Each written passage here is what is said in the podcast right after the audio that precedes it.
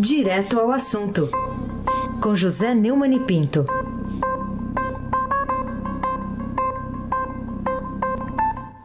Oi, Neumani, bom dia. Bom dia, Raíssen Abac.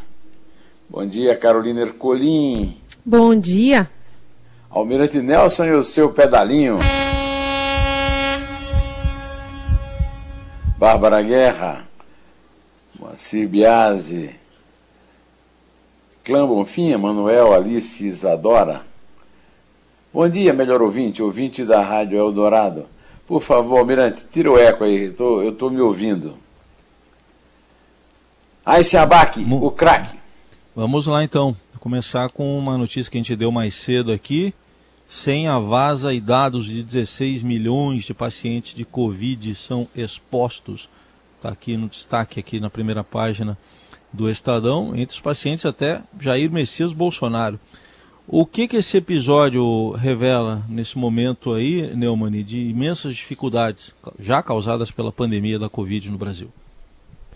É, pelo menos 16 milhões de brasileiros que tiveram diagnóstico suspeito ou confirmado de Covid-19 ficaram com seus dados pessoais e médicos expostos na internet durante quase um mês por causa de um vazamento de senhas de sistemas do Ministério da Saúde.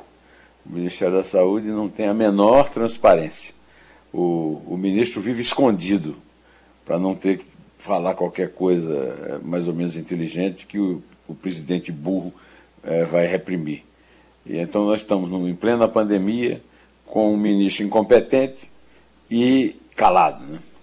E como você lembrou, entre as pessoas que tiveram a privacidade violada com exposição de informações como CPF, endereço, telefone, doenças pré-existentes estão presidente Jair Bolsonaro, familiares, ministro da Saúde, de quem eu falei, Eduardo Pazuello, outros seis titulares de ministério, né, como Onico Lorenzoni e Damares, o governador de São Paulo, João Dória, e mais seis governa 16 governadores, além dos presidentes da Câmara, Rodrigo Maia, do Senado, Davi Alcolumbre. Ela não foi casada por um ataque hacker, nem por falha de segurança do sistema. Ficaram abertos para consulta após um funcionário do Hospital Albert Einstein divulgar uma lista com usuários e senhas que davam acesso aos bancos de dados das pessoas testadas, diagnosticadas, internadas por Covid nos 27 estados.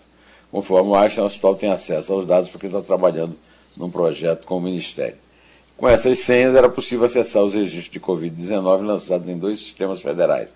O ESUS-V, no qual são notificados suspeitos, caso suspeito de ser confirmada a doença, quando o paciente tem quadro leve ou moderado, e o CIVEP-GRIP, em que são registradas todas as internações por síndrome respiratória aguda grave, DRAG. Ou seja, pacientes mais graves, o Brasil é o país do vazadatos, é o da, da intimidade impossível, é o país que não tem segredos. Isso é uma lástima, mas é, faz parte do dia a dia do cidadão que está sempre combalido e sempre sofrendo alguma coisa. Carolina Ercolim, Tintim, ou Tintim. Queria ainda mencionar contigo um texto que está publicado no blog do Fausto Macedo aqui no Estadão. A Procuradoria afirma que mudanças na Câmara e na Lei de Improbidade livra de punição vasto campo de condutas graves. É, que novidade essa nota técnica é, traz aqui a, a nossa análise? Bom, nós já temos falado desse, desse episódio aí.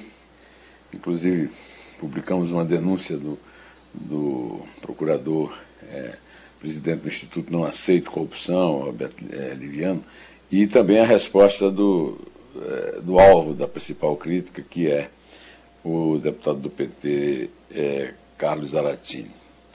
É, o Ministério Público Federal agora está afirmando que as mudanças propostas no projeto de lei substitutivo que visa alterar a lei da improbidade administrativa pode gerar retrocesso no combate à corrupção. Essa nota técnica, Carolina, foi elaborada pela Comissão Permanente de Assessoramento para Acordo de Leniense Colaboração Premiada da Câmara de Combate à Corrupção e questiona diversos pontos do relatório do deputado é, Zaratini. É, é uma manifestação da Procuradoria contra o relatório apresentado pelo petista que provocou diversas críticas do MPF que nós temos acompanhado aqui. Aí tem uma novidade, viu, Carolina? A novidade é a seguinte: o líder do governo na Câmara o deputado Ricardo Barros, do PB, PP do Paraná, se aliou ao Carlos Aratini para defender um projeto que abranda a lei da improbidade administrativa, a respeito do qual nós estamos falando, e cujo, o, é, cujas críticas nós já temos aqui alentado. A medida é vista no Congresso como uma nova forma de diminuir os poderes de procuradores na esteira da reação contra a Operação Lava Jato, um ano após a aprovação da lei de abuso de autoridade. Eu, é, não é novidade para mim.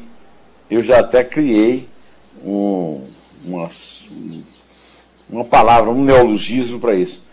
É, comecei chamando de bolsolulismo, né?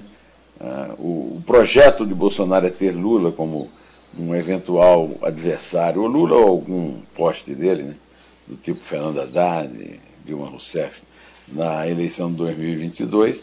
Depois eu achei melhor bolsalulismo. Primeiro porque visa, é uma espécie de, de bolsa, bolsa família particular. Né? E aí o, o Ricardo Barros é, é o ideal para isso. Ele é, tem assim uma, digamos, um, um consciente inteligente muito semelhante uh, ao do presidente Bolsonaro e está pronto para participar uh, de safadezas do gênero dessa proposta pelo, pelo Zaratini. É, Raíssen Abac. Raíssen Abac você já sabe, né? É o craque. Queria falar um pouquinho do desdobramento aqui da Operação Greenfield, né? Aquela sobre fundos de pensão, negócios, né? Estranhos em fundos de pensão. E, e, que consequências que você espera agora da indicação do juiz Celso III, que é do Rio Grande do Sul, pelo Procurador-Geral da República Augusto Aras, para as apurações aí dessa operação? A revista Cruzoé, do, do site Antagonista, informa que Augusto Aras escolheu para coordenar a Greenfield, que é uma espécie de lava-jato de Brasília, que apura desvios bilionários dos fundos de pensão das estatais, o juiz Celso III, do Rio Grande do Sul, que publicamente defende o Procurador-Geral da República contra a Força Tarefa de Curitiba. A Greenfield vem se juntar à Lava Jato de São Paulo, é, que, segundo o líder é, da, da, da, do município onde eu nasci, que era São João do Rio do Peixe, o Iraúna era distrito, é, o cemitério de investigações. Né? Na Castelo de Areia, o embrião da Lava Jato, Márcio Tomás Baixo pagou propina ao então presidente do Superior Tribunal de Justiça, Asfor Rocha, 5 milhões, para que fosse arquivada a investigação. Palocci confessou isso em delação premiada. Mas Tomás Baixo não estava sozinho. Seus cúmplices foram os que não investigaram. É o caso, por exemplo, do procurador Rodrigo de Grandes, que arquivou na pasta errada o pedido de cooperação internacional da Suíça, no caso Alstom, que é escandaloso. Né? Na gaveta errada, o pedido de investigação ficou três anos. O que aconteceu? Sem a justiça, a Suíça arquivou a investigação, Carolina Ercolim, Tintim por Tintim. E qual a figura histórica que inspira esses passos de Aras, né, que foi indicado para comandar o Ministério Público Federal pelo presidente Bolsonaro?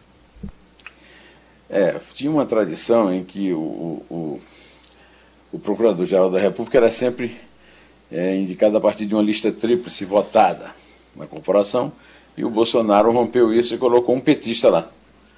É, esses métodos todos foram utilizados pela escola de Mastro mais baixo que eu citei na resposta ao Faz. O mercado negro das prescrições, em português claro, as prescrições remuneradas e o mercado persa de indicações para as cortes superiores que favorecerem o lobby. É, é o que aconteceu na Operação Esquema, com o S substituído por um cifrão da Lava Jato do Rio, deflagrada no início de setembro que teve como ponto de partida a delação premiada do ex-presidente da FEComércio do Rio, Orlando Diniz. Essa operação apurou desvio de 151 milhões no sistema S Rio e tornaram-se réu mais de 20 advogados. Os escritórios desses advogados não prestavam os serviços acertados e parte do valor pago pelo sistema S era desviado para lobby junto aos tribunais superiores. É, Carolina, o que eu chamo de a prostituição do Judiciário, do Ministério Público e da Polícia Federal, que tem mandatos quase vitalícios e o monopólio da apuração.